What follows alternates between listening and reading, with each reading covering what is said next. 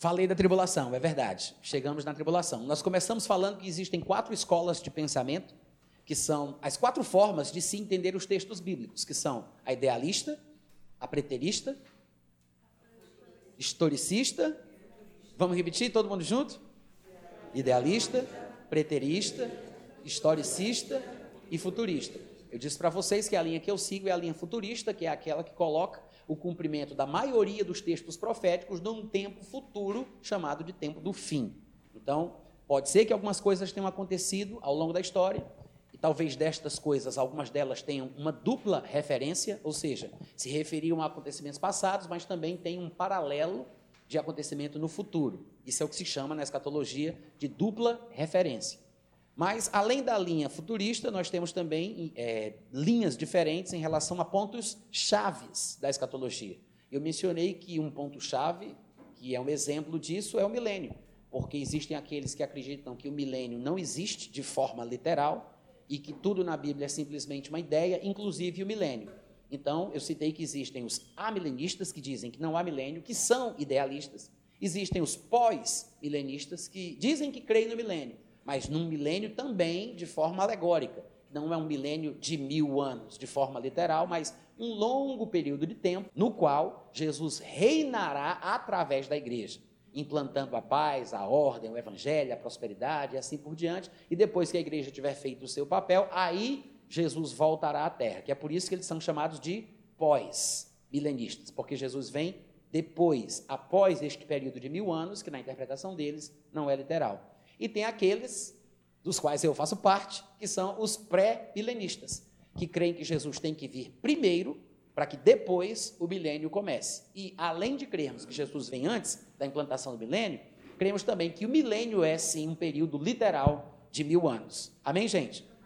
E falei que outro ponto-chave de divisão ideológica em relação à escatologia é a questão do acontecimento do arrebatamento em relação à tribulação, ou seja, em que momento acontecerá o arrebatamento, que é a retirada da igreja da terra?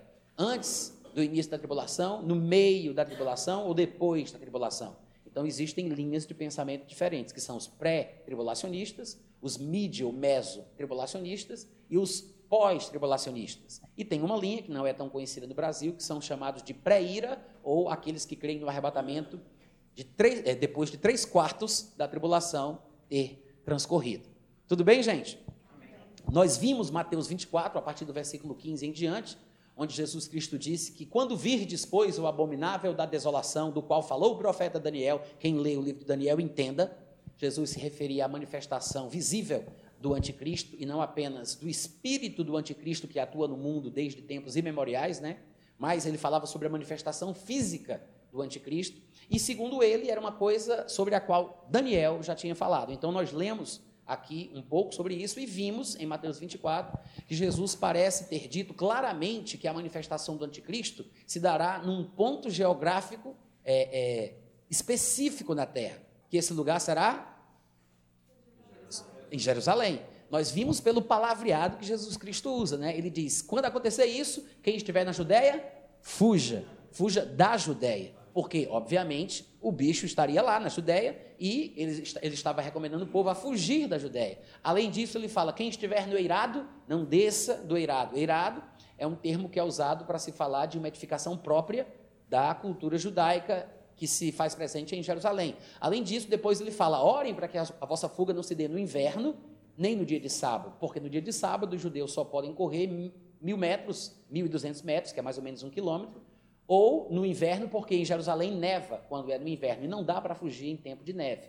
Então, nós vimos por isso que a tribulação, que também é, terá a presença do anticristo na terra, mas além do anticristo e dos seus exércitos que atacarão os judeus e os outros, ainda acontecerão eventos cataclísmicos, porque a Bíblia diz que os poderes dos céus serão abalados, as estrelas do céu cairão pela terra, as ilhas serão movidas do seu lugar, o sol ficará preto, a lua vermelha como sangue e assim por diante.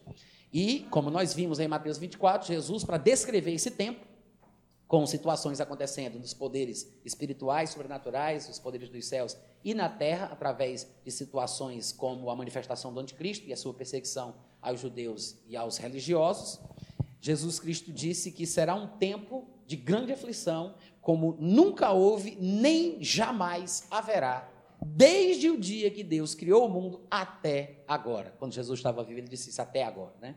Então ele coloca aí dentro do pacote o, a época do dilúvio, ele coloca aí Sodoma e Gomorra, ele coloca a destruição da, da, do reino do norte de Israel por parte dos assírios, a destruição do reino do sul por parte dos babilônicos. Ele, ele diz que nunca houve uma situação tão grave, tão ca catastrófica como essa. Então, não dá para a gente comparar o período da tribulação com a perseguição dos cristãos dos primeiros séculos ou com os acontecimentos sofríveis é, do, do, do, povo de Israel ao longo da história e assim por diante. É um tempo realmente fora do normal. Amém, pessoal?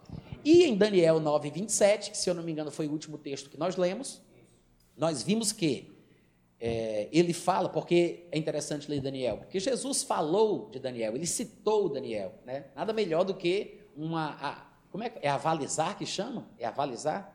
Respaldar um determinado escritor. Por exemplo, Jesus, que é uma pessoa notável, citou alguém do Antigo Testamento. O que é que Jesus fez? Ele avalizou Daniel, é isso? Tá bom, deixa para lá então. Daniel, capítulo 9, versículo 27, diz assim: Ele fará firme, falando do anticristo, fará firme aliança com muitos. O anticristo fará firme aliança com muitos, muitos povos, muitas nações. Há quem pense que a aliança do anticristo será somente com os judeus, e quando se diz aqui muitos, eles pensam que o texto está dizendo muitos judeus. Por isso é que de vez em quando surge alguém dizendo, ah, vai fazer uma aliança de paz com, com Israel, não é? Não sei se é só com Israel, me parece que o texto fala com muitos povos, com muitas nações, e não apenas com muitos judeus. Ele fará firme aliança com muitos por uma semana, e o texto aqui se refere a uma semana de anos, e não uma semana de dias. A palavra que foi traduzida por semana é o número literal sete da língua hebraica, e dependendo do contexto, é interpretado de acordo com a necessidade. E todos os estudiosos concordam que é uma semana não de dia, mas uma semana de anos. É por isso que algumas versões em português, como por exemplo a Bíblia O Livro, a nova tradução da linguagem de hoje, a Bíblia Amplificada e algumas outras versões traduzem já sete anos de forma direta. Então diz que na metade da semana, ou seja, três anos e meio, que são os mesmos 42 meses de Apocalipse 11 que a gente viu ontem, viu ontem e os mesmos 1.260 dias que são três anos e meio, se a gente for considerar o mês judeu, que tem apenas 30 dias. Então, na metade da semana, três anos e meio, ele fará cessar o sacrifício e a oferta de manjares, que são coisas praticadas pelos judeus, que estará, que, que estará acontecendo normalmente no templo que será levantado na época. A gente sabe que o templo dos judeus estará de pé, não somente por causa dessa passagem, e como outros textos também mencionados por Daniel, mas o próprio Paulo ele disse isso em 2 Tessalonicenses, no capítulo 2, que é um texto bem popular quando se fala do anticristo, onde ele mencionou que o tal do filho da perdição, esse homem do pecado, que é o anticristo, ele se assentará no trono de Deus, ostentando-se como se fosse o próprio Deus. Todo mundo lembra disso, né? Segundo Tessalonicenses, capítulo 2. Então, para ele se assentar no templo de Deus como se fosse o próprio Deus, o templo tem que estar de pé. Claro que existem interpretações diferentes para com estas palavras usadas por Paulo lá em 2 Tessalonicenses, mas eu acredito que Paulo está falando de um templo literal. Pessoas interpretam de forma diferente. Eu creio que Paulo está falando do templo dos judeus, que é a referência máxima sobre a adoração a Deus no mundo. Afinal de contas, por mais que nós saibamos que Deus não habita em templos feitos por mãos de homens, nós temos que lembrar daquilo que Jesus disse em João capítulo 4: a salvação vem dos judeus. Amém, gente? O que quer dizer que a cultura judaica, inclusive o templo, que é a força nacional dos judeus, reflete verdades espirituais profundas que atualmente podem não ter muito sentido, até porque o cristianismo hoje prevalece na mensagem divina ao mundo e o templo dos judeus nem sequer está de pé, mas um dia esse templo será reerguido e Deus voltará em sua agenda a tratar novamente com os judeus, que é exatamente no período que nós chamamos de a tribulação e que os profetas do Antigo Testamento chamavam de o dia do Senhor, quando Deus haverá de punir os judeus e tratar com eles de forma bastante específica e destruirá o anticristo pelo sopro da boca de Jesus Cristo, quando ele voltar com os seus santos, como está descrito em Apocalipse capítulo 19. Tá bom, gente? Tá. Voltando para Daniel 9:27, ele continua dizendo o seguinte: Por uma semana, ele vai fazer essa aliança com muitos, na metade da semana, três anos e meio, fará cessar o sacrifício e a oferta de manjares, que estará sendo praticada pelos judeus na época, quando o templo estiver de pé. E, como disse Jesus lá em Mateus 24, sobre a asa das abominações virá o assolador, que foi o que Jesus disse. No versículo 15 de Mateus 24, quando, pois, virdes o abominável da desolação, veja que é isso que Daniel está falando. Sobre a asa das abominações virá o assolador quando virdes o abominável da desolação. É isso aqui. Ele diz: Sobre a asa das abominações virá o assolador até que a destruição que está derramada se derrame sobre ele, ou seja, o anticristo será morto, será destruído no tempo previamente determinado por Deus. Um equívoco que existe, olha aqui para mim, viu? Não vai ler sozinho não, olha essa covardia. Vamos ler junto. Um equívoco que existe no cristianismo, eu digo, no estudo da escatologia, no meu ponto de vista, é um equívoco. Para muitos, quem está equivocado sou eu. Mas eu creio que um dos equívocos é porque as pessoas não entendem que a igreja não poderia passar pela tribulação. Não faz sentido a igreja passar pela tribulação. Eu sei que as pessoas que defendem um arrebatamento pós-tribulacional, elas usam versículos da Bíblia para defender os seus argumentos. Mas me parece que elas não estão manejando bem a palavra da verdade. Claro que eles podem dizer a mesma coisa de, de mim, mas cada um apresenta os seus argumentos, e os meus são esses. Em primeiro lugar, em Apocalipse, nós temos uma descrição sequenciada de fatos que se desenrolarão no período do fim. E nós poderíamos dizer que, essencialmente, o miolo do livro de Apocalipse, ele se dá através da sequência de sete sete selos, sete trombetas e sete taças. São sete selos, logo em seguida, sete trombetas e em seguida, sete taças. Eu faço questão de dizer em seguida, porque, no meu entendimento, é um, um acontecimento sequencial. Muitas pessoas dizem que, na verdade, e eu não concordo com esse pensamento, mas há quem pense que os acontecimentos de Apocalipse, talvez especificamente falando-se das trombetas, das, da, da, os selos das trombetas e das taças, que são acontecimentos paralelos. Ou seja, eles interpretam assim: é como se, ao mesmo tempo em que os selos estão sendo abertos, ao mesmo tempo as, a, as trombetas estão sendo tocadas e as taças estão sendo derramadas. É como se fossem explicações paralelas no livro de Apocalipse sobre coisas que estão acontecendo no céu e no mundo natural. Então, eles tentam fazer uma interpretação que é chamada, no meio acadêmico, entre os estudiosos de escatologia de paralelismo em relação à interpretação de Apocalipse. Eu sigo a linha que é chamada de interpretação parentética. Por quê? Porque me parece que, na verdade, livro, é, é, me parece que capítulos no livro de Apocalipse são apenas parênteses de explicação a respeito de alguns acontecimentos. Ou seja, ele faz uma determinada declaração e ele abre um parêntese, daí a palavra parentético está relacionada à ideia de parênteses. É como se ele abrisse um parênteses e explicasse o que ele acabou de falar. Só que a explicação que está entre parênteses, às vezes engloba um, dois ou três capítulos. E aí as pessoas acabam se perdendo e não percebem que ele abriu um parêntese, o fecha e volta a narrar a sequência de acontecimentos. Para alguns, na verdade, são acontecimentos que estão se dando ao mesmo tempo, em paralelo. Por isso a interpretação do paralelismo. Quantos compreenderam aqui o que eu falei? Então, na minha visão, os selos as trombetas e as taças acontecem em sequência. Tudo bem, gente, até aqui? Sendo assim, presta atenção, por que, que eu disse isso? Sendo assim, quando nós nos deparamos com passagens como, por exemplo, Apocalipse capítulo 6, que eu gostaria que vocês abrissem comigo lá, por gentileza. Apocalipse capítulo 6, a partir do versículo 12. Quando nos deparamos com passagens como estas, se a minha linha de pensamento estiver correta, isso aqui é suficiente para mostrar que não faz sentido crer que a igreja estará na terra quando a ira de Deus começar a ser derramada, no período da tribulação. No versículo 12 de Apocalipse, capítulo 6, está escrito o seguinte: Vi quando o cordeiro abriu o sexto selo. Qual foi o selo que ele abriu, gente? Sexto. O sexto, né? São quantos selos? Sete, Sete selos, sete trombetas e finalmente, sete taças. Olha aqui para mim, presta atenção, não vai ler sem mim, hein? E sete taças. Sete selos, sete trombetas e sete taças. Inclusive, as tais das taças são chamadas de, pelo livro de Apocalipse, de taças da ira de Deus. E por causa disso, muita gente fala: tá vendo aí, Natan? A ira de Deus só vai ser derramada lá nas sete taças.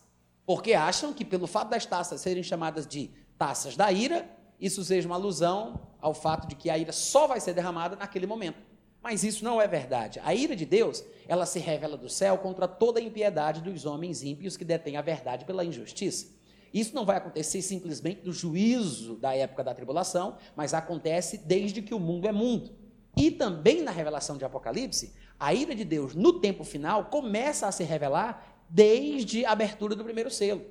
O que acontece é que a ira manifesta de Deus vai se intensificando. Não é que ela não esteja presente no primeiro, segundo, terceiro selo. Aqui no sexto selo, por exemplo, antes de entrar nas sete trombetas, você vai ver que ele diz: quando o cordeiro abriu o sexto selo, sobreveio grande terremoto. O sol se tornou negro, como saco de crina, a lua toda, como sangue, as estrelas, no plural, do céu, caíram pela terra, como a figueira, quando abalada por vento forte, deixa cair os seus figos verdes. E o céu, diz o versículo 14, recolheu-se como um pergaminho quando se enrola. Então, todos os montes e ilhas foram movidos do seu lugar. Os reis da terra, os grandes, os comandantes, os ricos, os poderosos, até os escravos, os livres, se esconderam nas cavernas e nos penhascos dos montes e disseram aos montes e aos rochedos: Caiam sobre nós, escondei-nos da face daquele que se assenta no trono e da ira do cordeiro, porque chegou o grande dia da ira deles, e quem é que pode suster-se? Amém?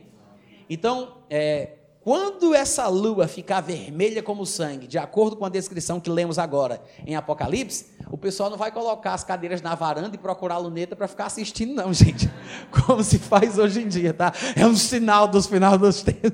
Assistesse, né? Assistesse. Vai ser um negócio pavoroso. Segundo a gente acabou de ler, é um negócio tão assustador que não tem como, não tem como o pessoal dizer. Não tem como o pessoal dizer, rapaz, isso é apenas um evento climático, é uma situação que dá para explicar. A NASA vai, vai fazer um documentário sobre isso. Não, vai ser uma coisa que todo mundo vai ter consciência. É Deus. É a ira de Deus. É, bem que falava. É Deus, só pode, é Deus punindo o mundo, é Deus castigando.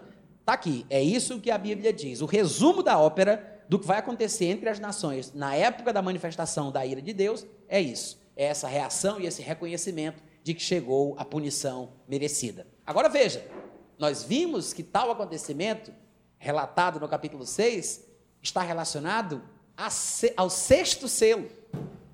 Amém, gente? São sete selos, sete trombetas e sete taças. A ira vai sendo intensificada. Então, a igreja não pode estar na terra durante o derramamento da ira de Deus. Porque está escrito em diversos lugares, inclusive em 1 Tessalonicenses, se não me engano, lá no capítulo 1, versículo 9, que Deus não nos destinou para a ira. Amém, gente? Aliás, é, 1 Tessalonicenses 5,9, que diz: Deus não nos destinou para a ira, mas para alcançar a salvação mediante nosso Senhor Jesus Cristo. E tem um determinado pregador norte-americano chamado Andy Woods, que prega muito sobre arrebatamento, escatologia, e eu gosto demais das coisas que ele fala. E não somente por causa do bom conteúdo que ele oferece, mas porque ele tem é, bom humor. E eu, eu gosto de pregadores que têm bom humor. E ele uma vez contou que quando era criança, não, não criança, parece que adolescente, ele se converteu, foi para a igreja e pouco se falava sobre escatologia na comunidade que ele frequentava. E ele chegou para o pastor um dia e perguntou: Pastor, me diga, por favor, esse negócio do arrebatamento, o que é que o senhor tem para dizer? Ele vai acontecer antes da tribulação ou é depois da tribulação? A igreja é arrebatada e tirada antes que a tribulação comece ou a gente vai pegar pelo menos uma parte, sei lá, 50% ou três quartos da tribulação? Como é que vai ser? Aí o pastor dele olhou assim para os cantos, aí viu que não tinha ninguém, aí chamou ele assim mais para perto. Aí disse para ele: olhe, é, ore para que seja antes. Aí ele olhou assim, meio assustado, aí ele falou assim: mas se prepare, caso seja depois. Ou seja, nem mel nem cabaça, né? o pastor não sabia era de nada do assunto, também estava cheio de dúvidas. e ele conta isso nas ministrações que ele faz. E eu costumava dizer, hoje em dia eu não falo mais, só digo que eu falava, mas não falo. Mas antigamente eu falava assim: eu prefiro que os crentes estejam preparados para a tribulação e se surpreendam com o arrebatamento, do que se prepararem para o arrebatamento e serem surpreendidos com a tribulação. Mas eu percebi que isso gerava dúvida e o pessoal não entendia se eu cria na tribulação ou não, né? Se eu cria que a igreja ia passar, eu parei de falar isso, então eu não falo mais, só digo que eu falava. Mas uma das coisas que eles falam, os pós-tribulacionistas gostam de dizer sobre nós que cremos no arrebatamento pré-tribulacional, é o seguinte: eles dizem, ah, mas vocês estão crendo que o arrebatamento vai ser uma fuga para a igreja, vocês vão fugir da tribulação. E, de fato, gente, eu não tenho vergonha de admitir, não, é verdade. Eu, graças a Deus, bens a Deus, que seja isso mesmo, porque vou dizer para vocês, eu não conheço um problema na minha vida que o arrebatamento não resolva. e eles dizem, ah, mas vocês estão crendo que vai ser, como é que eles chamam, meu Deus? A vinda secreta de Jesus Cristo. Eles dizem, vocês estão crendo numa vinda secreta. Por quê? Porque os textos que falam do que é chamado biblicamente de a vinda de Cristo são textos que mostram que será uma vinda visível, como Apocalipse capítulo 24, versículos, se eu não me engano, 27, 28, 29, 30, 31, quando Jesus diz: Depois da tribulação daqueles dias, vereis os céus abertos e o filho do homem vindo nas nuvens e os seus anjos, não sei o quê. Então as, as pessoas pegam essa passagem e dizem: Está vendo aí? Depois da tribulação daqueles dias, virá Jesus e todo olho verá. Então, a volta de Jesus, a vinda de Jesus, é depois da tribulação. Só que tais pessoas se esquecem que, tecnicamente falando, a vinda de Cristo de fato será visível. E nós vamos ver isso hoje à noite, se Deus quiser, e eu conseguir também. Mas nós vamos ver que a vinda de Cristo será do mesmo jeito que ele foi. Assim como viram ele subir, as pessoas virão ele descer. Só que o arrebatamento não é a mesma coisa que a vinda de Cristo.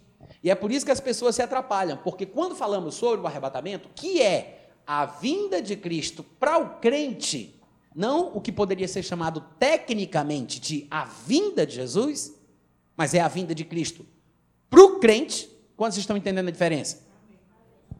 As pessoas se atrapalham e acham que estamos falando sobre uma vinda secreta, porque não entenderam o significado.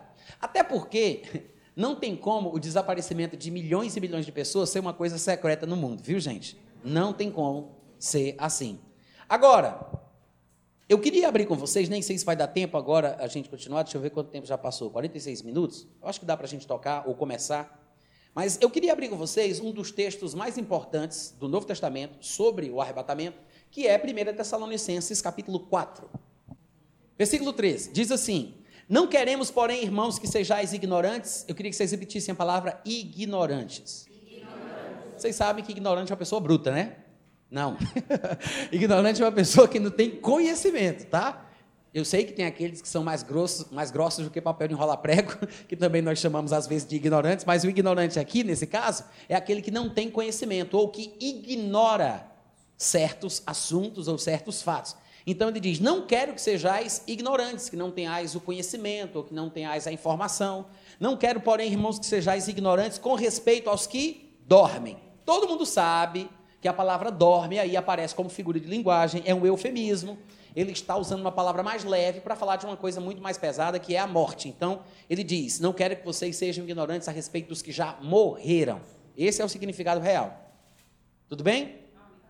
Aí no versículo 13 ainda, ele continua: Não quero que ignoreis, ou que sejais ignorantes com respeito aos que dormem, para não vos entristecerdes como os demais que não têm esperança. Os demais são as pessoas do mundo que não têm Cristo e que não têm conhecimento das verdades espirituais. Ou o que acontece com um cristão quando ele morre.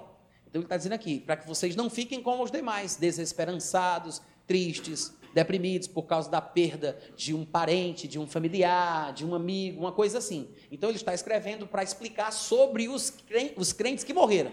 Essa é a razão pela qual ele está falando aqui.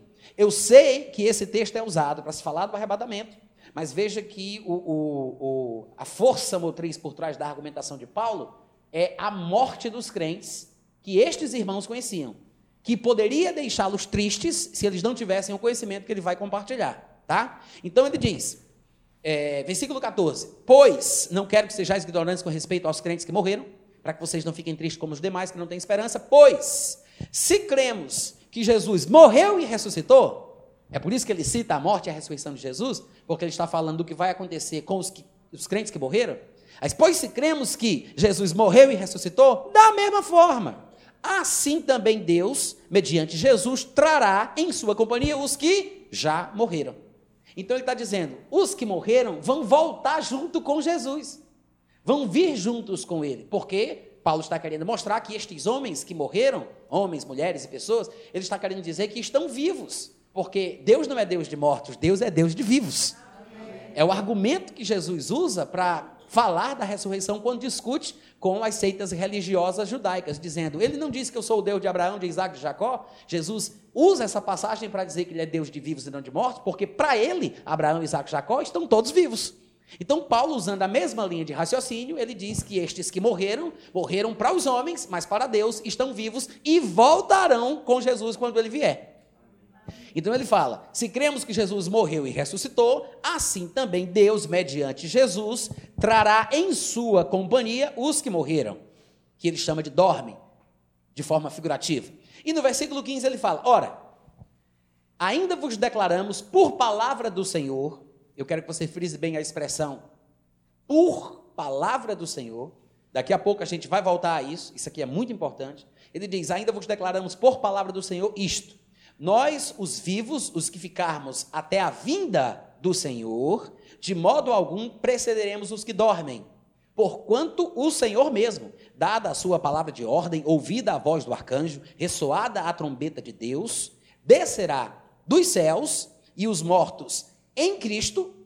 Veja que ele restringe os mortos, quando ele usa a expressão mortos em Cristo. Ele não está falando sobre todos os mortos, desde Abel, que foi o primeiro justo a ser assassinado, até. Não, ele disse os mortos em Cristo. Ele está falando de mortos de um período específico. Ele diz: e os mortos em Cristo ressuscitarão primeiro. Depois nós, os cristãos vivos ou vivos em Cristo, poderíamos fazer essa dobradinha, né? Já que ele disse mortos em Cristo. Então, os outros são os vivos em Cristo. Depois nós, os vivos em Cristo os que ficarmos, não todos os homens, mas os vivos em Cristo, seremos arrebatados juntamente com eles, porque os seus corpos serão arrebatados do mar, da terra, de todos os lugares, e serão atraídos a Jesus que estará nos céus entre nuvens, e nós, os vivos, também juntamente com eles. Seremos arrebatados entre nuvens para o encontro do Senhor nos ares. Veja que não é na terra. A gente vai se encontrar com ele nos ares. E assim estaremos para sempre com o Senhor. Aí ele fala: Consolai-vos, pois, uns aos outros com estas palavras. É assim que ele termina esse bloco semântico da sua explicação sobre a volta de Jesus para o crente. Primeira coisa que eu quero dizer, gente, se, olha aqui para mim, presta atenção, se o anticristo houvesse de se manifestar antes da igreja ser tirada, e a gente sabe, o anticristo, ele vai procurar as pessoas para decapitar. E vai ser aquele corre-corre. Pega, não pega, pega, não pega, hora não pega. Ele vai decapitar muita gente. E alguns escaparão e outros não. Se o anticristo há de se manifestar antes da igreja ser arrebatada, e a tribulação vai acontecer antes da igreja ser arrebatada, porque é no período da tribulação que o anticristo se manifesta. E a ira de Deus vai estar sendo derramada na terra durante esse período. Sete selos, sete taças e sete trombetas. Aliás, sete selos, sete trombetas e sete taças. Então, por que que quando ele fala do arrebatamento, se o arrebatamento só pode acontecer depois, como interpretam alguns, por que que no final do bloco semântico, que ele explica sobre o arrebatamento, que é a vinda de Cristo para o crente, ele diz, consolai-vos, pois, uns aos outros com estas palavras. Será que ele não está se esquecendo de alguma coisa? Ele deveria ter dito, pois é, se preparem, porque aí está vendo o bichão, o anticristo, vai ser um pega no pega, hora no pega, vai ter decapitação para lá, decapitação para cá. Se vocês estiverem vivos, se vocês escaparem, consolai-vos, pois, uns aos outros com essas palavras. Ou seja, não faz sentido ele associar o que ele acabou de falar sobre o arrebatamento com consolar os outros com estas palavras. Se o arrebatamento só vem depois da maior tribulação de todos os tempos, como nunca houve na terra desde que Deus criou o mundo até hoje. Quantos entenderam? Entendeu não? então, gente, não faria sentido Paulo dizer isso se essa interpretação fosse correta. Paulo não poderia ter esquecido desse pequeno detalhe, né? Que para acontecer o arrebatamento, antes dele dizer consolai-vos uns aos outros com estas palavras, ainda tem um monte de coisa aí para acontecer que pode ser que traga a morte dos que estão lendo o que ele está falando. Então, daqui a pouco a gente continua, meu tempo terminou, a gente vai retomar de onde a gente parou, dez minutinhos, tá? Daqui a pouco a gente volta. 1 Tessalonicenses capítulo 4, né? versículo 13 ao 18, a gente leu já o texto todo. Eu disse que esse texto é um dos textos básicos que se usa, nós usamos para falar sobre o arrebatamento. Agora, existem alguns elementos interessantes que precisam ser mencionados aqui. Primeiro, no versículo 15, eu vou reler, tá bom, gente? Só para retomar a ideia. No versículo 13 ele diz: Não queremos, porém, irmãos, que sejais ignorantes com respeito aos que dormem, para que não vos, para não vos entristecerdes como os demais que não têm esperança. Pois, pois, se cremos que Jesus morreu e ressuscitou, Assim também Deus, mediante Jesus, trará em sua companhia aqueles que já morreram. Ora, ainda vos declaramos por palavra do Senhor. É muito importante observar isso aqui. Quando eu fiz a leitura no primeiro tempo, eu disse que vocês marcassem a expressão por palavra do Senhor. Eu quero que vocês entendam que essa expressão não significa outra coisa senão Paulo citar as revelações, Paulo está citando as revelações que ele recebeu de forma pessoal de Jesus Cristo. Ele não está falando sobre um texto do Antigo Testamento, como quem diz, é como disse o Senhor, está escrito lá em Isaías. Não é isso. Ele não está fazendo referência a textos do Antigo Testamento de forma alguma. Quando ele diz por palavra do Senhor, ele se refere a algo que ele ouviu pessoalmente de Jesus Cristo. E a falta de compreensão desse pequeno, mas importantíssimo detalhe faz com que as pessoas não entendam uma cadeia de ideias que tem que se suceder em relação ao que Paulo fala aqui sobre o arrebatamento. Eu vou dizer, mas depois vou explicar mais, detalhada, mais detalhadamente. O que acontece é que no Novo Testamento nós não temos ninguém, além de Paulo, explicando com riqueza de detalhes o que é o arrebatamento porque o arrebatamento ele não foi revelado aos profetas do Antigo Testamento. A questão do arrebatamento não é tratada nos textos da Antiga Aliança. O Novo Testamento é o único lugar que revela o arrebatamento, porque Paulo foi o único que recebeu revelação direta de Jesus Cristo sobre o tema. Quantos compreenderam o que eu falei? Eu sei que algumas pessoas poderiam encontrar alguns vislumbres do arrebatamento em textos do Antigo Testamento e tentar traçar um paralelo, como se fosse uma sombra deste acontecimento, mas nós não vamos ver revelações que falem de forma clara sobre o arrebatamento da igreja, como nós conhecemos no ensinamento de Paulo. E de fato, Paulo é o único, como eu já falei, no Novo Testamento que explica, que fala sobre o arrebatamento. É importante entender isso porque se não, se não tivermos consciência disso, a gente vai começar a bagunçar os outros textos, pensando que tais textos estão falando do arrebatamento. Quando muitos deles falam apenas sobre questões que vão se desenrolar de forma visível, mais, especifica, mais especificamente voltado para o povo judeu.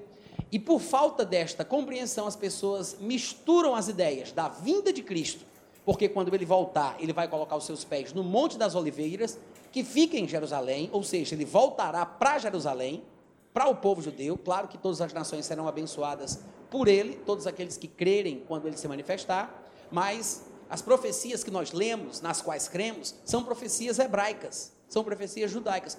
Todos os profetas que viveram e morreram eram profetas hebreus.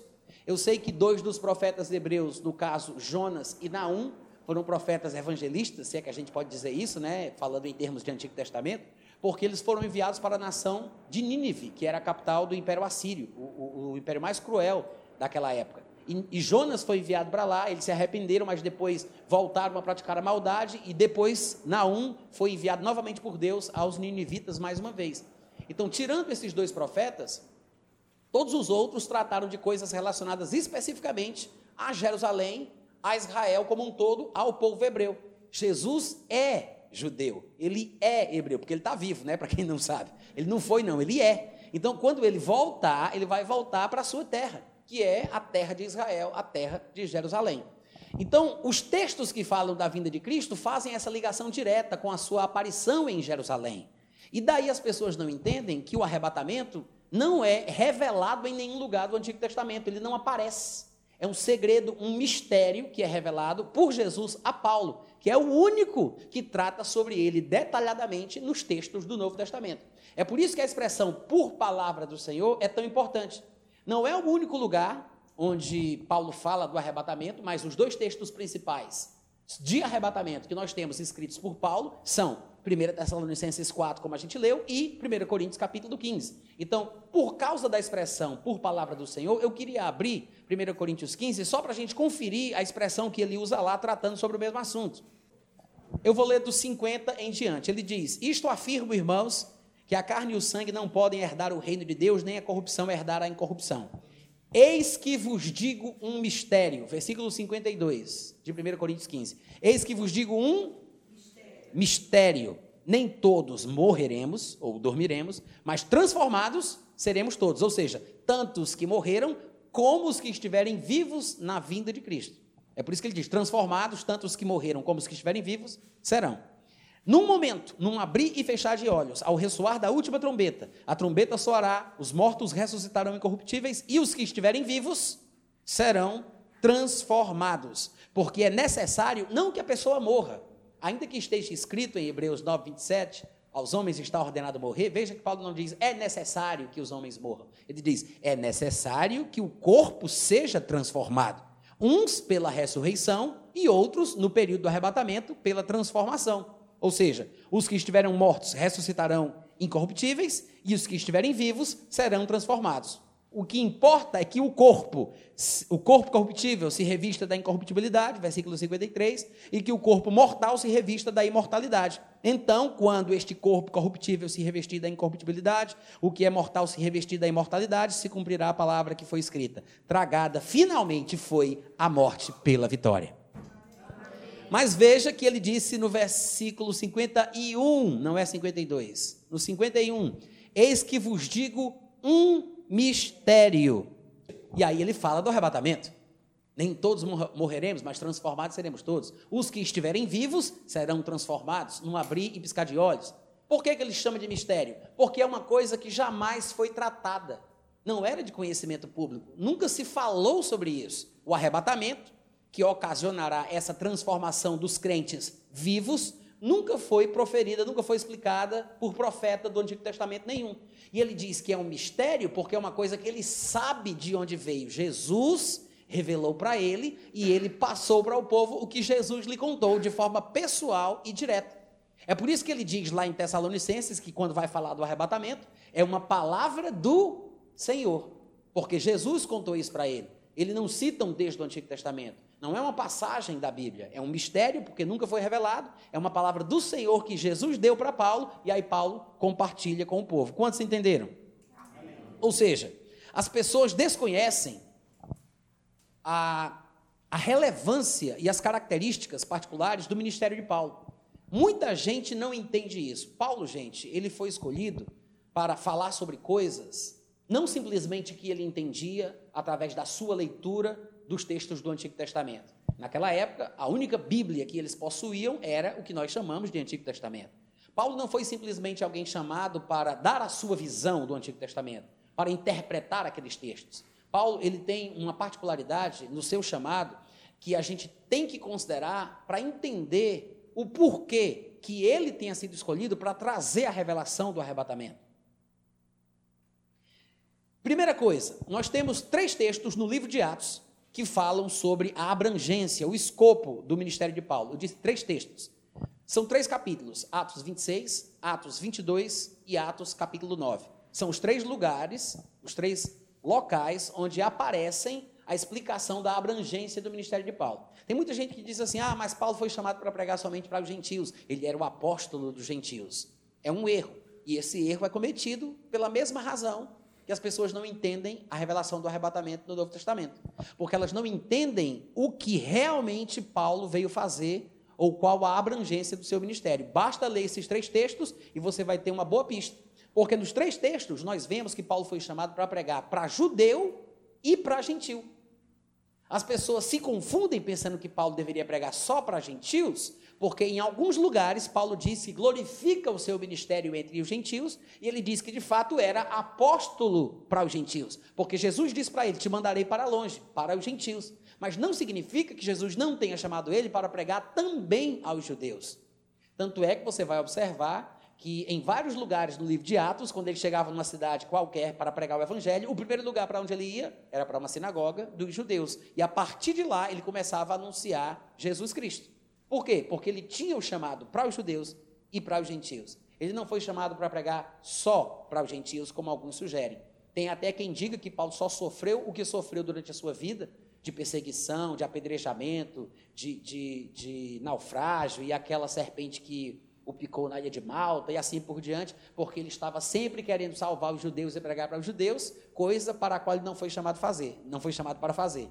Pessoas, tem gente que diz isso, mas isso não é verdade. Lá em Atos capítulo 9, no versículo 15, que é um dos textos que fala da abrangência do ministério de Paulo, está escrito: Mas o Senhor disse a Ananias, que foi chamado para se aproximar de Paulo: Vai, porque ele, Paulo, é para mim um instrumento escolhido para levar o meu nome perante os gentios, reis, bem como, é Jesus dizendo, hein? Bem como perante os filhos de Israel. Está vendo aí? como Paulo foi chamado para pregar para gentios e judeus, e aqueles que se encontram em posição de eminência, tanto entre gentios quanto entre os judeus. Ou seja, Paulo pregava porque tinha que pregar, porque fazia parte da abrangência do ministério dele. Nas outras passagens, de Atos 26 e Atos 22, nós temos outras revelações sobre a abrangência do ministério de Paulo que são é, dignas de serem observadas. No capítulo 26, versículo 16, está escrito assim: vocês lembram? É ele narrando para um determinado rei do Império Romano, um, uma autoridade do Império Romano, e ele narrando diz o que aconteceu com ele naquele caminho para Damasco. Ele diz que Jesus lhe apareceu e ele disse: Senhor, quem és tu? E Jesus respondeu: Eu sou Jesus a quem tu persegues. E no versículo 16, do capítulo 26, ele relata que Jesus disse: Mas levanta-te e firma-te sobre os teus pés. Por quê? Por isto te apareci. Jesus fala: Eu te apareci por isto, para, olha o objetivo, te constituir ministro e testemunha, tanto das coisas em que me viste agora, como das coisas em razão das quais eu te aparecerei ainda. Amém, gente? Jesus disse: Eu te apareci para te constituir ministro e testemunha das coisas que você vai ver agora nessa aparição, mas não só dessas, mas também de outras coisas, em razão das quais eu ainda vou te aparecer. Então Jesus está dizendo: a sua ministração, Paulo, o testemunho que você vai dar, vai ser com base no conteúdo das coisas que eu vou te revelar nas aparições que você vai ter. Eu vou te aparecer noutras ocasiões e o que você vai ministrar e testemunhar vai ter por base o conteúdo das coisas que eu vou te dizer. E isso é confirmado em Atos capítulo 22, quando Deus tratando com Ananias, dizendo que ele vá atrás de Paulo, no versículo 14, Ananias diz que falou para Paulo: O Deus de nossos pais, de antemão, te escolheu para conheceres a sua vontade. Isso aqui é a abrangência do ministério de Paulo. Ananias contando para Paulo o que foi que Jesus disse para ele, né? E aí Paulo está relatando no texto. O Deus de nossos pais de antemão te escolheu para conheceres a sua vontade, para veres o justo e para ouvires uma voz da sua própria boca. Dá um grito de aleluia aí, crente. Ou seja, Paulo foi chamado. Isso aqui é o chamado de Paulo. Ele foi chamado para ver Jesus. Diga aí, que chamado lindo é esse, gente? Ele foi chamado para ver Jesus e para ouvir uma voz da sua própria boca. Porque, diz o versículo 15, terás de ser sua testemunha diante de todos os homens, judeus e gentios, por isso que ele diz todos os homens, das coisas que tens visto e ouvido. Então você vê que nas passagens que mostram a abrangência do ministério de Paulo, elas mostram que a essência do seu ministério se basearia nas revelações que Jesus daria para ele. Agora, não é essas revelações que a gente tem quando vai dormir, não, viu, gente? Nada contra o texto bíblico que diz sonharão os vossos velhos. Mas o que acontece é que a Bíblia está falando sobre revelações que Jesus deu para ele de forma pessoal. Jesus apareceu para Paulo e disse: Eu te apareci por isto, para te constituir ministro e testemunha. Tantas coisas que você vai ver, vai ver agora, como ministro e testemunha daquelas coisas pelas quais te aparecerei ainda. Então, veja que o ministério de Paulo se baseava nas coisas que Jesus contaria para ele pessoalmente. E Paulo confirma isso quando ele vai escrever Gálatas, no capítulo 1, versículo 11 e 12. Paulo diz: Faço-vos, porém, saber, irmãos, que o evangelho por mim anunciado não é segundo o homem, porque não o recebi, nem o aprendi. Ele disse: Não recebi, nem aprendi de homem algum, mas mediante revelação de Jesus Cristo. Uh, glória! Aí começa a fazer mais sentido a, a, a, relevância do ministério de Paulo. Por que, que os textos de Paulo é, permeiam quase todo o Novo Testamento? Por que, que ele escreveu mais de dois terços do Novo Testamento? Por que, que Paulo é tão importante? A gente vai ver Pedro, que era coluna da igreja de Jerusalém, que andou pessoalmente com Jesus, quando vai escrever a sua segunda epístola, no capítulo 3, a partir do versículo 15, ele diz: E tende por salvação, amados irmãos, a longanimidade do nosso Senhor Jesus Cristo, como também vos escreveu o nosso amado irmão Paulo, segundo a sabedoria que lhe foi dada, conforme ele costuma fazer em todas as suas epístolas, nas quais tem coisas difíceis de entender, que os indoutos e incrédulos distorcem, como também fazem com as demais escrituras. Pedro diz: para mim, o que Paulo escreve é a palavra de Deus. Porque ele comparar os textos de Paulo com as demais escrituras, e as demais escrituras às quais ele se refere é o Antigo Testamento, porque era a única Bíblia daquela época, meu irmão, isso me mostra que se Pedro, que andou com Jesus, que era coluna da igreja de Jerusalém, diz que o que Paulo escreve é a palavra de Deus, só pode ser. Só pode ser. Agora o que é interessante é que Pedro diz assim: Eu sei o que Paulo fala em todas as suas epístolas. Porque ele diz: conforme o nosso amado irmão Paulo vos escreveu, segundo a sabedoria que lhe fora dada, como é seu costume fazer em todas as suas epístolas. Como é que ele sabe o que Paulo escreve em toda a epístola que Paulo escreve? Afinal de contas, Paulo nunca escreveu para Pedro, ele escreveu para Tito, para Timóteo, para Filemão, para os Colossenses, para os Laodicenses, para os Coríntios. Eu sei que a gente não tem a carta para os, para Laodicenses, mas ele disse que escreveu, então ele, ele escreveu, né? Mas ele nunca escreveu para Pedro. Aí, gente, como é que ele sabe o que Paulo escreveu em todas as suas epístolas? Porque Pedro colecionava tudo o que Paulo produzia. Provavelmente ele fazia o que alguns de nós fazemos. Ele andando nas suas ministrações, chegava em algum lugar por onde Paulo tinha passado, e ele era da igreja de Jerusalém e devia ter alguma carta de Tiago, de João, alguma coisa, e ele oferecia: Olha aí, eu tenho alguns escritos aqui de Tiago, de João, tem de Paulo, quer trocar? Ele colecionava. O homem era fã. como nós dizemos hoje em dia. Então, ele admirava e respeitava o ministério de Paulo. Agora veja, Pedro era a referência, uma referência da igreja cristã daquela época. Só que, pelo que parece, pelas próprias palavras de Pedro, Paulo era a referência das referências.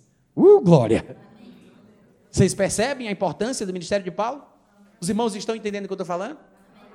Então, quando ele fala, eu não recebi nem aprendi de homem algum, mas foi por revelação de Jesus Cristo, gente. Isso mostra que o que ele fala, não tudo, mas grande parte do que ele fala se baseia no que Jesus contou para ele nessas aparições. Ou seja, Jesus não falava quando estava na terra.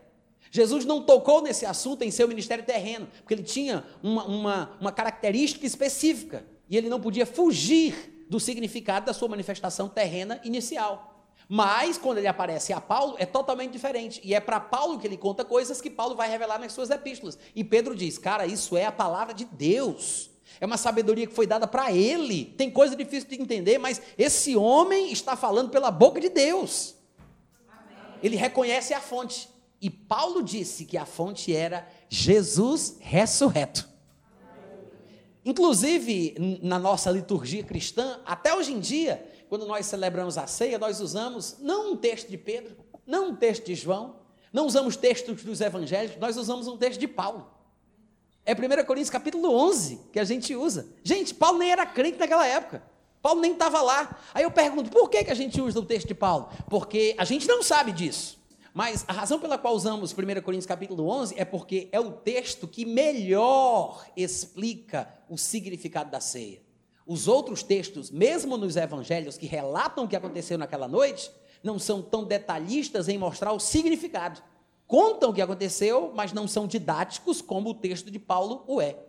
E o curioso é que quando a gente vai observar com mais atenção o que Paulo fala lá em 1 Coríntios capítulo 11 sobre o significado da ceia, ele diz no versículo 23 o seguinte, ele diz, porque eu recebi do Senhor o que também vos entreguei. Uh! Não é por outra razão que a gente usa o texto de Paulo. Tem um sentido. A gente talvez nem saiba qual é, mas a base do texto de Paulo, segundo ele mesmo fala, é porque o que ele entende sobre a ceia, o que ele ensinou sobre a ceia, foi Jesus que contou para ele pessoalmente. Ele disse: Eu recebi foi do Senhor. Não foi Pedro que me contou, não foi João que me disse, não foi Tiago que compartilhou comigo. Ele disse: Eu recebi foi do Senhor. Recebi do Senhor que também vos entreguei. Que o Senhor Jesus, na noite que ele foi traído, ele tomou o pão, ele deu graças, ele disse: Como é que ele sabe? Jesus disse para ele. Numa destas aparições, Jesus disse: Está pronto para a lição de hoje? Pega o teu tablet Android, anota aí. Ele disse, Título da mensagem: Santa Ceia. Amém, gente? Ou seja, é por isso que é importante observar esses pequenos detalhes nas colocações de Paulo a respeito das coisas que ele trata, inclusive o arrebatamento. Porque nos textos áureos sobre o arrebatamento, as pessoas deixaram escapar isso, o que é primordial para entender. Porque o arrebatamento é uma revelação de Jesus para Paulo. Exatamente como as outras coisas que Paulo falava, porque ele disse: recebi e aprendi, não de homem algum, mas mediante revelação. É uma revelação neotestamentária, dada exclusivamente a Paulo, nas aparições que ele teve da pessoa de Jesus Cristo. Como nós vimos no primeiro texto que lemos, de Atos 26, 16. Eu te apareci, Jesus disse para ele, para te constituir ministro e testemunha das coisas, que inclui o arrebatamento, das coisas, que inclui a Santa Ceia, das coisas em que me viste, como também daquelas pelas quais te aparecerei ainda. Amém, gente? Então, as expressões por palavra do Senhor que aparecem em 1 Tessalonicenses 4,15, ou eis que vos digo um mistério que aparece em 1 Coríntios 15, 51, são, na verdade, expressões que revelam algo muito mais profundo por trás. Ele está falando sobre a forma que ele recebeu a revelação do arrebatamento, que são que é o que estes dois textos tratam. Amém, irmãos? Aí você vai me perguntar, Natan, mas em nenhum lugar Jesus falou qualquer coisa que seja sobre o arrebatamento? Eu acredito que sim. Tem uma pequena porção de Mateus 24, onde ele fala do arrebatamento. Não é os textos que eu citei, não é o versículo 29, 30 e 31, quando fala que depois da tribulação daqueles dias ele virá e todo olho o verá. Não é essa parte. Não vou falar sobre isso, não dá para pregar a Bíblia toda numa noite só. Mas eu acredito que um dos melhores textos de, dos evangelhos, onde Jesus parece estar falando mais especificamente sobre o arrebatamento, ainda que não de forma clara e didática, como Paulo faz, porque parece que isso ficou reservado para que Paulo realmente tratasse sobre o assunto, haja vista o próprio Jesus Cristo ter se manifestado para revelar para ele sobre esses assuntos, era uma palavra do Senhor específica sobre o arrebatamento. Então Jesus Cristo, ele não se detém em explicar o que significa. Mas hoje, com a compreensão que nós temos, crentes nascidos de novo, com o Espírito Santo, conhecendo os textos de Paulo, conhecendo todo o Novo Testamento, quando lemos João capítulo 14, a partir do versículo 1, parece ficar claro que Jesus se refere ao que nós chamamos de arrebatamento. Em João 14, a partir do versículo 1, está escrito o seguinte: Jesus diz: Não se turbe o vosso coração, credes em Deus ele não disse creiam, ele disse eu sei que vocês creem. É por isso que ele conjuga dessa forma: credes em Deus. Mas aí ele fala: creiam em mim. Eu sei que vocês acreditam em Deus. Aí ele fala: mas agora acreditem em mim. Ou seja, creiam no que eu vou dizer, acreditem no que eu vou dizer. Credes em Deus, mas creiam também em mim. Na casa de meu pai há muitas moradas. Se não fosse assim, eu teria dito para vocês, eu vulo teria dito. Pois Vou, veja que ele disse, vou. Ele disse o que, gente? Ele disse vou. Então ele está falando sobre sair da terra e ir para algum lugar. Ele disse: Vou preparar-vos lugar. Ele acabou de mencionar a casa do pai dele. E depois ele diz: Vou preparar um lugar para vocês, provavelmente na casa do pai. Ele diz: Vou preparar-vos lugar. Quando eu for, diz o versículo 3, quando eu for e vos preparar esse lugar, que ele disse que prepararia, voltarei. Agora observa bem, ele diz: Voltarei e vos receberei para mim mesmo, para que onde eu estou ou onde eu estiver, estejais vós também. E vós sabeis o caminho para onde eu vou. Ele está falando sobre voltar para Deus, sobre voltar para o Pai, sobre voltar para o céu.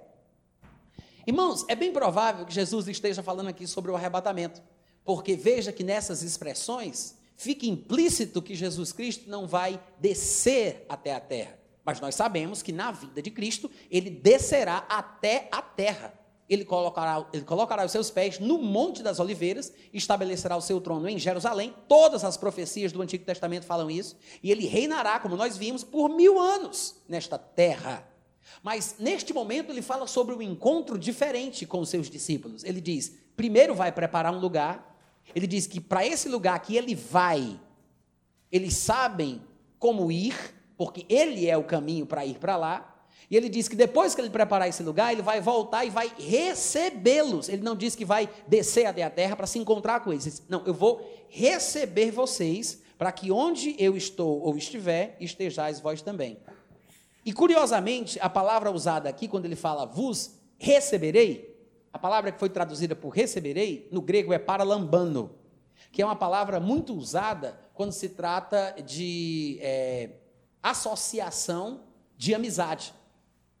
Não é uma palavra usada em contextos negativos, pelo menos na maioria dos textos que eu procurei, não tive tempo de olhar todos os textos do Novo Testamento onde a palavra aparece, mas todos os que eu vi apareciam em contextos positivos. E um dos que me destacou, que me chamou a atenção, foi Mateus capítulo 1, versículo 24, quando fala que José, despertando do sono, fez como lhe ordenara o anjo do Senhor e recebeu a sua mulher, porque ele estava pensando em rejeitá-la. Mas quando ele muda de opinião, ele a acolhe, ou seja, ele a recebe para lambano. A mesma palavrinha que Jesus Cristo usou, dizendo: Quando eu preparar lugar para vocês, eu vou voltar e vou receber vocês. Ou seja, ele não diz, eu vou até aí, diz, eu vou receber vocês, para que onde eu estiver, vocês também estejam.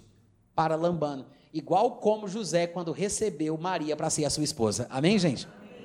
Então é possível que esse texto faça alusão ao que nós chamamos de arrebatamento. Até aqui todo mundo está entendendo? Tá, então, a razão pela qual nós é, destrinchamos esta expressão de Paulo, de 1 Tessalonicenses 4, eis que vos declaro por palavra do Senhor, é para que nós entendêssemos que é uma expressão que tem muito mais por trás do que a gente imagina. Se refere à forma que Paulo adquiriu o conhecimento que ele tinha. Ele não está falando sobre um texto do Antigo Testamento. Quando ele usa a expressão, ele faz referência ao que nós acabamos de conferir. Ou seja, era como Jesus ensinava as coisas para ele, como ele aprendia as coisas que Jesus revelava, como ele passava para o povo. Todo o conhecimento que ele tinha, que era revelado por Jesus, era assim, nessas visões, nessas aparições de Jesus Cristo. Outra coisa que as pessoas às vezes também confundem sobre a passagem de 1 Tessalonicenses, que eu quero mencionar, se encontra no versículo 16. 1 Tessalonicenses capítulo 4, versículo 16. Porquanto o Senhor mesmo, dada a sua palavra de ordem, ouvida a voz do arcanjo e ressoada a trombeta de Deus, descerá dos céus e os mortos em Cristo ressuscitarão primeiro. Primeira coisa que eu quero comentar é que eu acho que a expressão descerá dos céus, ela é melhor traduzida quando coloca os céus no, no singular. Eu sei que algumas versões de vocês devem dizer descerá do céu e não dos céus. Alguém tem uma versão que diga céu no singular? Alguém aqui? Você? Você também? Tá, só para provar que tem que tem versões que traduzem no singular. Eu prefiro a versão que traduz descerá do céu, em vez de dos céus, porque se ele descesse dos céus, significaria que desceria dos três, ou seja, desceria até a terra, porque nós sabemos que tem uma terra e existem três céus. Se fala que no final de tudo, Deus ele criará novos céus e uma nova terra. Tem uma terra mas existem três céus. Sabemos que são três porque Paulo revela que subiu ao mais elevado céu, que é onde se encontra o Altíssimo, porque o Altíssimo está no lugar mais elevado. Ele disse que foi arrebatado ao terceiro, que deve ser o mais elevado, o último céu. Foi arrebatado até o terceiro céu. E no, céu, no terceiro céu, ele diz: estando no paraíso, ele chama o terceiro céu de paraíso, que é onde está o trono de Deus. Então, é onde Jesus Cristo está hoje, que está assentado à direita da majestade nas alturas. De fato, em Colossenses 3, a Bíblia diz que Jesus Cristo vive sentado à direita de Deus. E ele está lá no alto. Pensai nas coisas lá do alto, lá no terceiro céu, lá do paraíso. Então, o que acontece? Nós temos o primeiro céu, que é esse céu atmosférico. Nós temos as camadas atmosféricas neste primeiro céu: a troposfera, a estratosfera, a mesosfera, a termosfera, a exosfera. Eu sei que tem a ozonosfera e a ionosfera, mas não me interessa. Mas aí depois do primeiro céu, tem o lugar onde se encontram as águas acima do firmamento, como está escrito lá em Gênesis, quando Deus decidiu mandar águas para inundar a terra. Que a Bíblia diz que Deus abriu comportas debaixo do abismo e abriu as comportas do firmamento. Ou seja, não foi simplesmente chuva que cai das nuvens que inundaram a terra. Deus precisou abrir os abismos e ele precisou abrir as portas do firmamento. Então, Acima do primeiro céu estão as águas acima do firmamento, como a Bíblia explica, que as pessoas que não levam muito em consideração a Bíblia pensam que é o espaço sideral. Depois do segundo céu, vem o terceiro céu, que a Bíblia chama de paraíso. Então, Jesus Cristo, ele descerá do céu, dos céus, que é o terceiro céu, no arrebatamento, e se encontrará conosco, não na terra, mas nós já vimos, porque já lemos o texto todo, que nós nos encontraremos com ele nos Ares, que é o primeiro céu. Então ele não descerá todos os céus. Ele descerá do céu até o primeiro céu, mas não até a terra. E nos encontraremos com ele nos ares. Quantos estão entendendo até aqui? Daí, veja que no versículo 17 diz que depois nós os vivos, falando aqui que primeiro os mortos serão é, ressuscitados, e arrebatados, mas depois nós, os vivos, os que ficarmos, seremos arrebatados juntamente com os mortos ressuscitados, entre nuvens, para o encontro do Senhor nos ares. E assim estaremos para sempre com o Senhor. Ou seja, assim que nos encontrarmos com Jesus por ocasião do arrebatamento, que é disso que o texto de 1 Tessalonicenses 4 trata, como todo mundo sabe. Depois que nos encontrarmos com Jesus nos ares, o que vai acontecer com a gente? E assim o quê? E assim estaremos para sempre com o Senhor. Partindo do pressuposto que o arrebatamento aconteça antes da tribulação, que é como eu creio, essa é a razão pela qual Paulo diz a vinda do Senhor.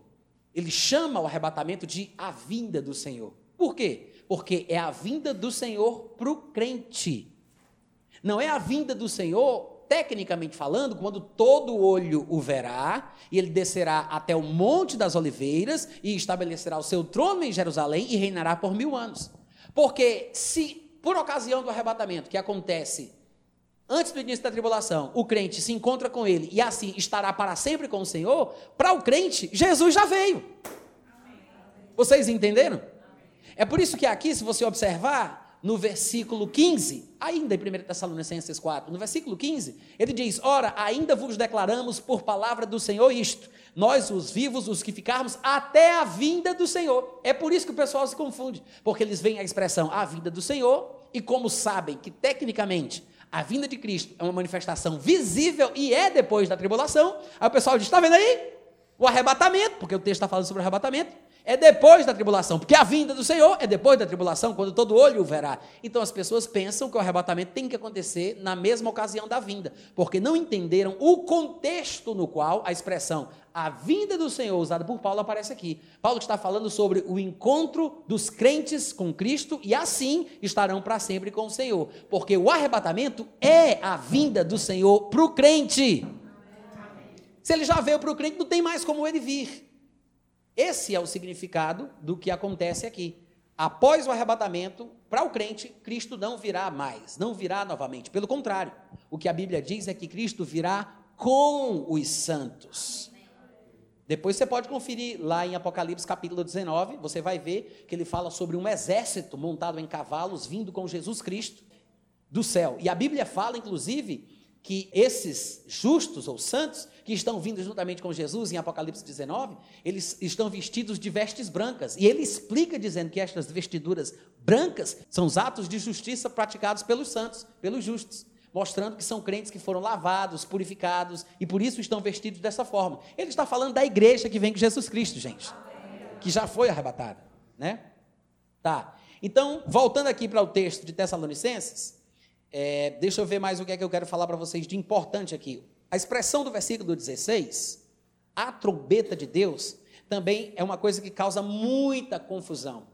O que acontece é o seguinte: as pessoas leem o texto, a trombeta de Deus, percebem que ela aparece nesse texto de Tessalonicenses associada ao arrebatamento, lembram que o outro texto sobre arrebatamento citado por Paulo é 1 Coríntios capítulo 15, como a gente sabe, e lá, 1 Coríntios 15, quando Paulo vai falar do arrebatamento, ele usa também a palavra trombeta, só que agora, desta vez, ele qualifica a trombeta, ele diz a última, a última trombeta.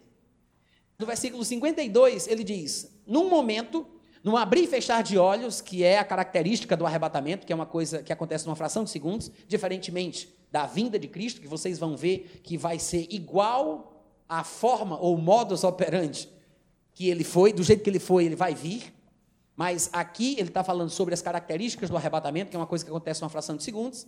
E aí ele diz: ao ressoar da última trombeta, a trombeta soará, os mortos ressuscitarão incorruptíveis e nós seremos transformados. Qual é o problema associado com a expressão última trombeta? Porque as pessoas pensam que Paulo está falando da sétima trombeta citada em Apocalipse por João. Quantos entenderam a lógica? Nenhuma, né? Mas é assim que eles pensam. Eu vou mostrar para você por que não tem lógica. A lógica, aspas, a lógica que as pessoas usam para argumentar dessa forma é porque em Apocalipse, que é o livro da revelação de Jesus Cristo, sobre o fim, fala sobre sete selos, sete trombetas e sete taças. Como são sete, a última é a sétima. E algumas coisas mencionadas no, no, no desenrolar da parte das trombetas, dos textos que falam das trombetas que são tocadas, na cabeça de alguns, parece indicar que Paulo também se referia à sétima trombeta, e é por isso que ele chama de última, que a sétima só pode ser a última. Mas, em primeiro lugar, a sétima trombeta tocada em Apocalipse não é a última trombeta que é tocada. São sete trombetas com um propósito específico, mas não é a última trombeta tocada na terra. Porque depois de todo o desenrolar da ira de Deus no período da tribulação, que Jesus Cristo vier à terra e estabeleceu o seu reino milenar, trombetas ainda serão tocadas no mundo. E são descritas, essas ocasiões são descritas em vários lugares dos profetas do Antigo Testamento, em convocações dentro da cultura judaica, fazendo com que as nações venham adorar a Jesus que estará em Jerusalém. Então não será a última trombeta tocada. Mas, supondo que eles queiram se referir à sétima, como se fosse a última, nesse sentido profético, em relação ao arrebatamento, Ainda assim, é uma tolice pensar que Paulo está se referindo ao texto de João. Por quê? Primeiro lugar, porque Jesus, porque Paulo escreveu 1 Coríntios capítulo 15, onde aparece a expressão usada por ele, última trombeta, no ano 55 depois de Cristo, por volta do ano 55 depois de Cristo. E a epístola de João, o livro de Apocalipse, ele foi escrito entre os anos 90 e 96 depois de Cristo. Quantos estão entendendo? Se, se, Paulo escreveu no ano 55 depois de Cristo e somente 40, 41 anos depois é que João vai escrever Apocalipse e vai citar as sete trombetas, como é que Paulo poderia estar fazendo referência às trombetas que ainda nem sequer o povo tinha conhecimento? Como é que Paulo poderia estar fazendo referência à sétima trombeta do livro de Apocalipse se não existia o livro de Apocalipse? Alô? Ah, mas não é suficiente. Porque as pessoas vão dizer: não interessa se não tinha o um livro de Apocalipse, não interessa se não existiam as sétimas trombetas ainda, não interessa se a revelação ainda não tinha sido dada a João, ou se o povo não conhecia do que Paulo estava falando, mas Deus sabe. Porque é assim que o povo fala, ou seja, Deus que tinha todo o plano arquitetado e sabia de todas as coisas, mandou Paulo falar só essa palavrinha, a última trombeta, para que quando João falasse das sete, o povo associasse a última. Gente, esse raciocínio parece fazer sentido, principalmente para aqueles que apelam para a interpretação alegórica e se metem a ser mais espirituais do que os outros. Mas não podemos pensar que Paulo não estava falando sobre uma coisa que os coríntios iam entender. Qual é o sentido de você escrever uma carta para um povo específico e não usar expressões específicas que aquele povo vai entender na carta que você escreve? Não faz sentido Paulo saber que está escrevendo uma coisa que o povo não vai entender, porque nem ele sabe o que é a última trombeta, porque só quem sabe é Deus, mas vai fazer sentido daqui a 40 anos. Mas ele escreve porque Deus está mandando. Ou como se Paulo estivesse num transe evangélico sem poder controlar a sua mão. Meu Deus, o que é isso? Última trombeta, o que é isso? Ele não foi controlado, gente. Ele não estava num transe e a mão dele estava escrevendo sem ele saber. Sabe que as pessoas, quando são aspas, usadas por Deus, que é até um termo pejorativo, né? Porque parece que Deus fez a gente marionete, robô. Somos livres.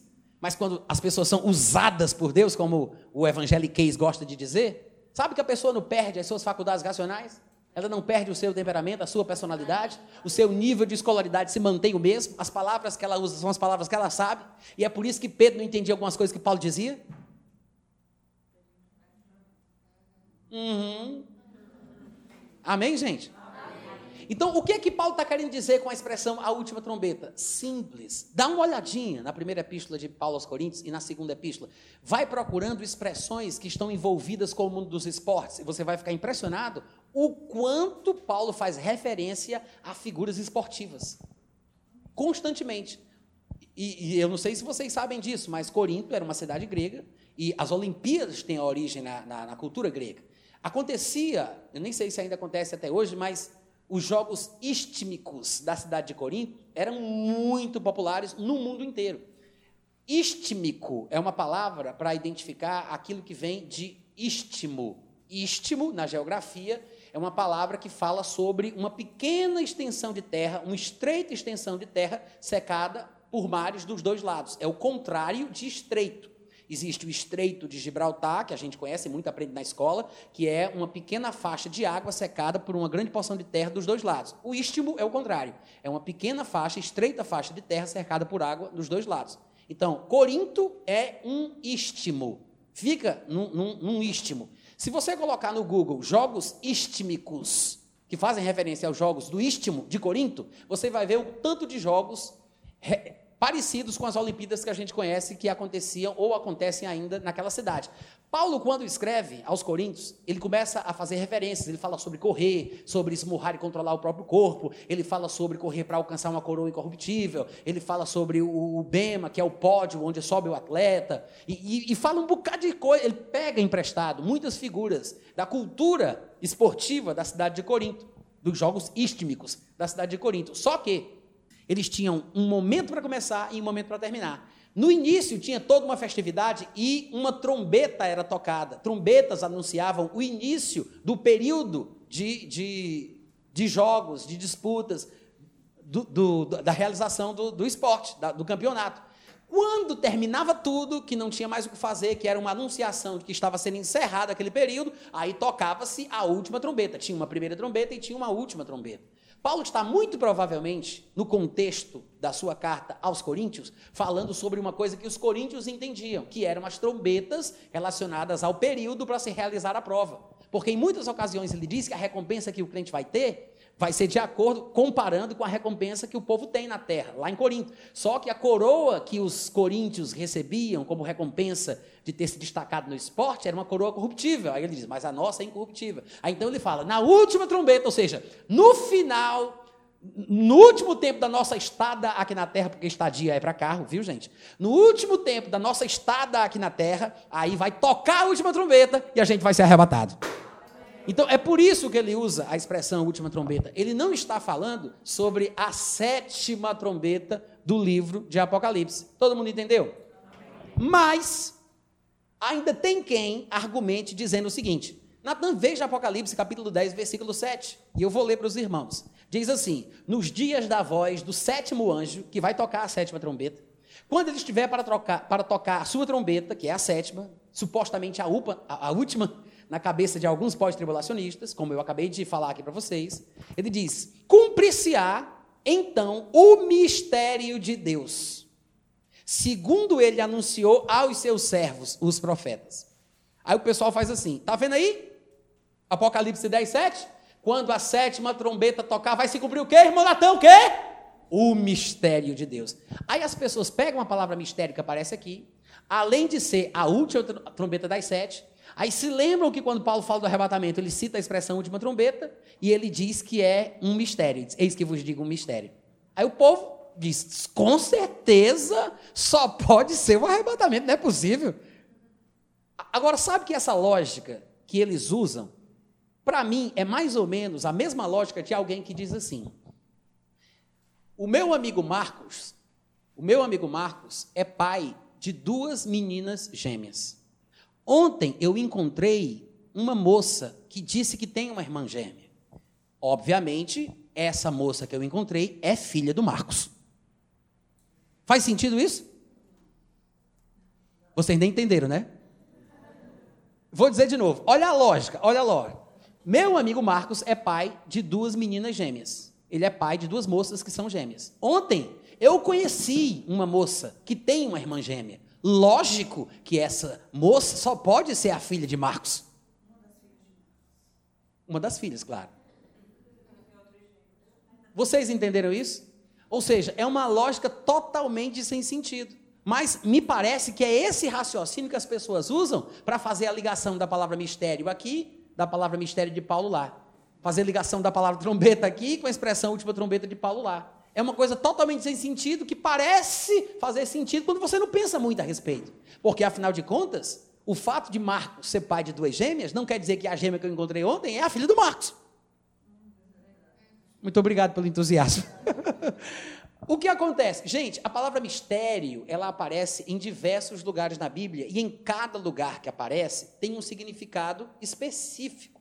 Não pense que a palavra mistério é um termo técnico para arrebatamento, porque não é. Ainda que Paulo use a palavra mistério para falar sobre o arrebatamento, dando a entender que aquilo era um mistério que estaria sendo revelado por ele, porque era uma palavra que ele tinha recebido do Senhor, coisa sobre a qual ninguém tinha tratado até então, não significa que em qualquer lugar que apareça a palavra mistério está se referindo ao arrebatamento. Os irmãos entendem o que eu disse?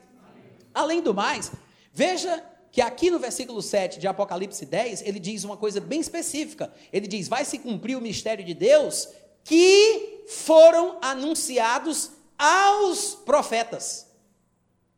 Ou seja, nem Paulo, nem Paulo teria tido tal revelação, porque Paulo nunca, jamais foi um profeta.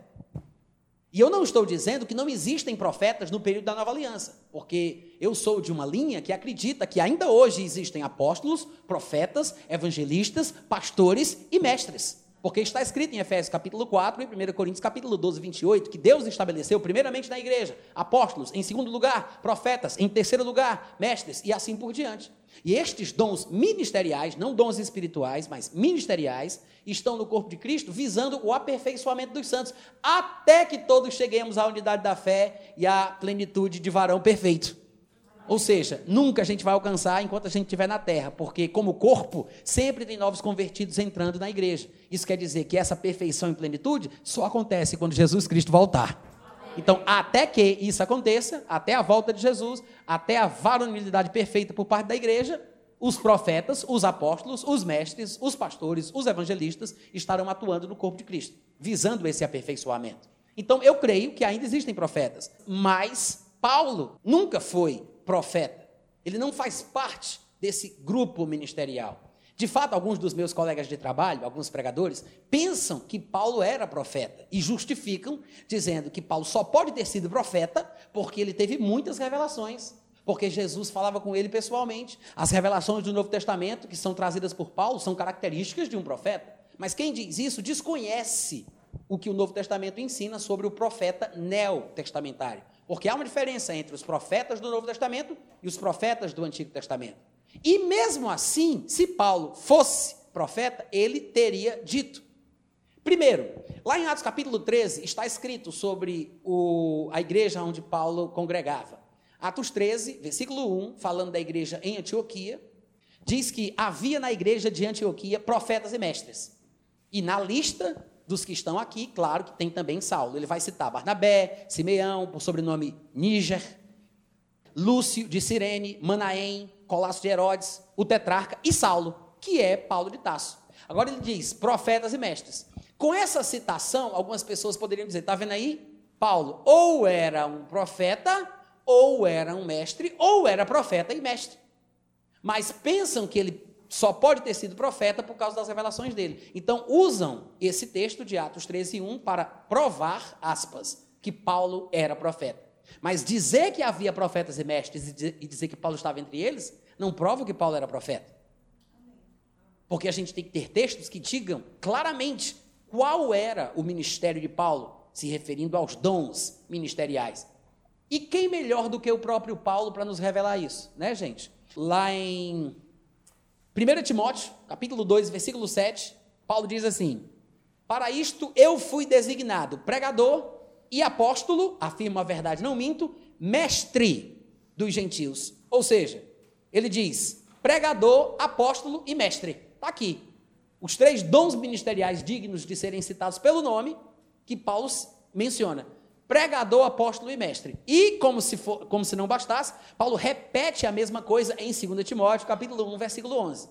Acabamos de ler 1 Timóteo 2,7, mas em 2 Timóteo 1,11, ele diz: para o qual eu fui designado pregador, apóstolo e mestre dos gentios. Ou seja, ele praticamente repete a mesma coisa, citando os mesmos dons ministeriais, inclusive na mesma ordem: pregador, apóstolo e mestre. Ele não pode ter falado sem considerar a importância dessas palavras.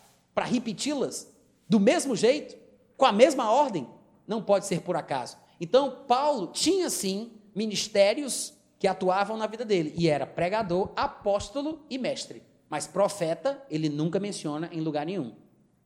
Lá em Atos capítulo 13, 1, quando diz que havia profetas e mestres, é porque alguns dos companheiros da igreja de Paulo eram profetas, ele não.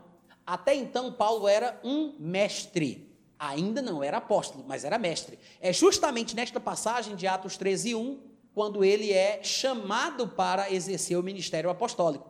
Vocês devem lembrar do contexto. Diz do versículo 2, lá de Atos 13, que servindo eles ao Senhor e jejuando, disse o Espírito Santo: Separai-me agora, não é antes, não é daqui a uma semana, é naquele momento ali, agora. Separai-me agora, Barnabé e Saulo, para a obra que os tenho chamado. Ou seja, Paulo tinha um chamado apostólico, mas não atuava naquele ministério. Porque há uma diferença entre chamado, dom e ministério. O ministério é o trabalho é a obra que é realizada. O dom é, o, é a unção, é o poder, a virtude, a capacitação sobrenatural para realizar essa obra. O chamado é aquela coisa que arde dentro do coração, que me indica por que caminho eu vou seguir na minha caminhada ministerial. Então, é o, é o chamado de Deus, né? é aquela inclinação interior. Chamado, dom e ministério. Eu sei que as pessoas às vezes confundem os três, ainda que sejam interdependentes, mas cada coisa tem um significado próprio. Até aqui tudo bem, gente? Então veja, foi nesse dia que ele foi separado para a obra que já tinha sido chamado para ela, que era o ministério apostólico. Tanto é que logo em seguida, no próximo capítulo de Atos, que é o capítulo 14, pela primeira vez, Paulo e Barnabé são chamados de apóstolos. Diz no versículo 4 do capítulo 14 de Atos: Dividiu-se o povo da cidade, uns eram pelos judeus, outros eram pelos apóstolos. É a primeira ocasião em que Paulo é chamado de apóstolo. Por que eu disse tudo isso? Para dizer, para explicar que Paulo não era profeta. E por não ser profeta, Paulo não poderia estar incluído no que diz Apocalipse 10, 7. Se a interpretação do mistério de Deus lá, que foi revelado aos profetas, fosse o arrebatamento. Quantos compreenderam? Ou seja, o texto de Apocalipse 10, 7, que usam para dizer que na, na, sétima trombeta, o mistério de Deus, que é o arrebatamento, vai se revelar, que Deus vai acontecer, que Deus havia revelado aos profetas, o texto que eles usam é totalmente incompatível com a compreensão clara do restante das Escrituras, que mostram que Paulo recebeu a revelação do arrebatamento de Jesus Cristo em pessoa, mas a revelação que ele recebeu, ele não a recebeu por ser profeta, porque afinal de contas, Deus ele revelou a sua verdade aos apóstolos e profetas, como está não somente aos profetas, mas aos apóstolos e profetas. Lá em Efésios 3, a partir do versículo 3 ao 5, Paulo diz: Segundo uma revelação me foi dado conhecer o mistério, conforme escrevi há pouco resumidamente. E ele não está falando do arrebatamento, está falando do mistério de Deus que é Cristo. Aí ele diz: sobre o mistério, conforme escrevi há pouco, resumidamente. Pelo que, quando vocês lerem, vão poder compreender o meu discernimento do mistério de Cristo, o qual em outras gerações não foi dado a conhecer aos filhos dos homens. Ou seja, esse mistério não foi conhecido do povo do Antigo Testamento, referindo-se à pessoa de Cristo. Não foi dado a conhecer aos filhos dos homens, como agora, como agora foi revelado aos seus santos apóstolos e profetas. Então veja que esse mistério do qual Paulo teve a revelação, ele recebeu de Jesus Cristo em pessoa. Já sabemos que Paulo não era profeta, mas ele disse que as revelações que são dadas por Jesus a respeito desse assunto são dadas aos apóstolos e profetas. E ele disse mais: disse que os profetas do Antigo Testamento, na verdade, ele diz, nenhum dos filhos dos homens de gerações passadas soube sobre isso. Então, os profetas do Antigo Testamento não tinham revelação sobre este mistério. O mistério de Deus que aparece em Apocalipse 10, 7 deve estar se referindo a um tipo de mistério que foi revelado aos profetas hebreus do Antigo Testamento e deve estar associado a algum cumprimento profético relacionado ao povo judeu.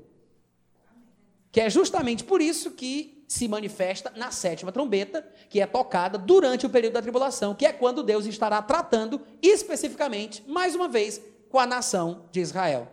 Quantos entenderam? Voltando para o contexto do arrebatamento em si, comparando com a segunda vinda, de fato, porque o arrebatamento é a vinda do Senhor para o crente, porque quando nos encontrarmos com Ele nos ares, estaremos para sempre com o Senhor, então depois de arrebatados, para nós, Cristo já veio. Amém, gente? Amém.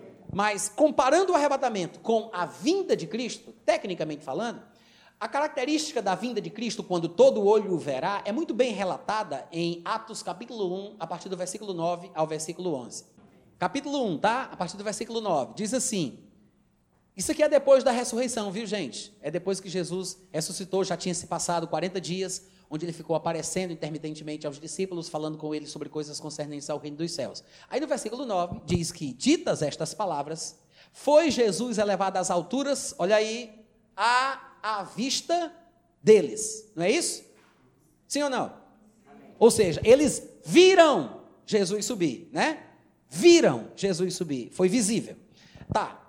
Foi, foi elevado às alturas à vista deles, e uma nuvem o encobriu dos seus olhos. E estando, deixa eu, antes de eu falar disso, deixa eu fazer um comentário aqui. É, o que é interessante nessa passagem é que nos faz entender, ainda que ele não dê os detalhes que um curioso gostaria de encontrar no texto, mas ele, ele parece é, relatar que essa subida de Jesus foi lenta. Não sei se vocês percebem, porque diz que enquanto Jesus estava falando, ele foi elevado às alturas à vista deles. Se fosse como, por exemplo, olha aqui para mim, presta atenção, não vai ler sem mim, olha a covardia. Se fosse como, por exemplo, é, vai acontecer no arrebatamento, que a gente já sabe as características do arrebatamento. É num momento. É uma coisa rápida. Ele quer dizer que é muito rápido. Não abrir e piscar de olhos é uma fração de segundos. É essa a ideia que está sendo transmitida ali, inclusive pela palavra original usada no grego. Agora, diferentemente da situação do arrebatamento, que é de uma fração de segundos, Veja que aqui ele fala que ele foi elevado às alturas à vista. Eles viram. Se fosse uma fração de segundo, não dava para ver. Já foi. Como é que ele foi elevado à vista? Não dá. Ele, ele teria desaparecido se fosse uma fração de segundos. Porque não dava para saber para onde ele foi, se para cima, para baixo, para o lado, só sumia. Mas quando diz que ele foi elevado às alturas à vista, é porque deu para ver Jesus subindo, pedacinho por pedacinho. E diz mais: diz que foi elevado a ponto de uma nuvem o encobrir dos seus olhos. Então, eles estavam olhando Jesus subir até o momento que Jesus chegou na nuvem. Não foi a nuvem que desceu para a terra, foi Jesus que chegou na nuvem. Amém, gente? ah, porque a gente tem que explicar tudo, porque senão o pessoal diz, ah, mas é porque a nuvem baixou. Não, é Jesus que foi subindo, foi subindo, foi subindo e a ponto de estar numa altura tal que as nuvens o encobriram. Mas ele não entrou no seu disco voador atrás daquela nuvem e foi para o espaço, não, tá, gente? Foi para o céu, né? Ele, ele não fez isso. O que a Bíblia quer dizer é que ele continuou subindo, mas as nuvens impediam que eles conseguissem ver. Não é que Jesus se escondeu para sumir, ele foi ocultado pela nuvem porque os olhos não conseguiam enxergar, mas ele continuou sendo elevado às alturas. Ele foi, na verdade, assunto até o terceiro céu. Atravessou todas as camadas atmosféricas, atravessou o segundo céu, chegou no terceiro céu, que é o paraíso, onde está o trono de Deus, flexionou os seus joelhos e se assentou à direita da majestade nas alturas. De fato, é onde ele está hoje. Lá em Colossenses diz que ele vive sentado à direita de Deus. Então ele subiu, subiu até chegar no seu destino. E é isso que é interessante. A característica da sua ida reflete as características da sua vinda, que pelo que vemos, e não é a única diferença que há entre as duas coisas, pelo que vemos, é diferente do arrebatamento, que é uma coisa que acontece numa fração de segundos. Então diz que ele continuou subindo a ponto de as nuvens o encobrirem dos seus olhos, e no versículo 10 diz que estando eles com os olhos fitos no céu, enquanto Jesus subia, eis, veja, enquanto Jesus subia, né? Uma ideia de subida lenta e vagarosa. Eis que dois varões vestidos de branco, anjos, se puseram ao lado deles e lhes disseram: Varões galileus, porque estáis olhando para as alturas? Esse Jesus que dentre vós foi assunto ao céu, virá do modo como o vistes subir. Ou seja, a vinda de Cristo, tecnicamente falando, é aquele momento em que todo olho o verá, que vai acontecer depois da tribulação. Mas o arrebatamento não é a mesma coisa da vinda de Cristo e tem características bem distintas, bem diferentes. Amém, gente? E eu preciso encerrar porque o nosso tempo já terminou. Amanhã tem mais. Venha que vai ser uma grande benção. Vai em paz em nome de Jesus.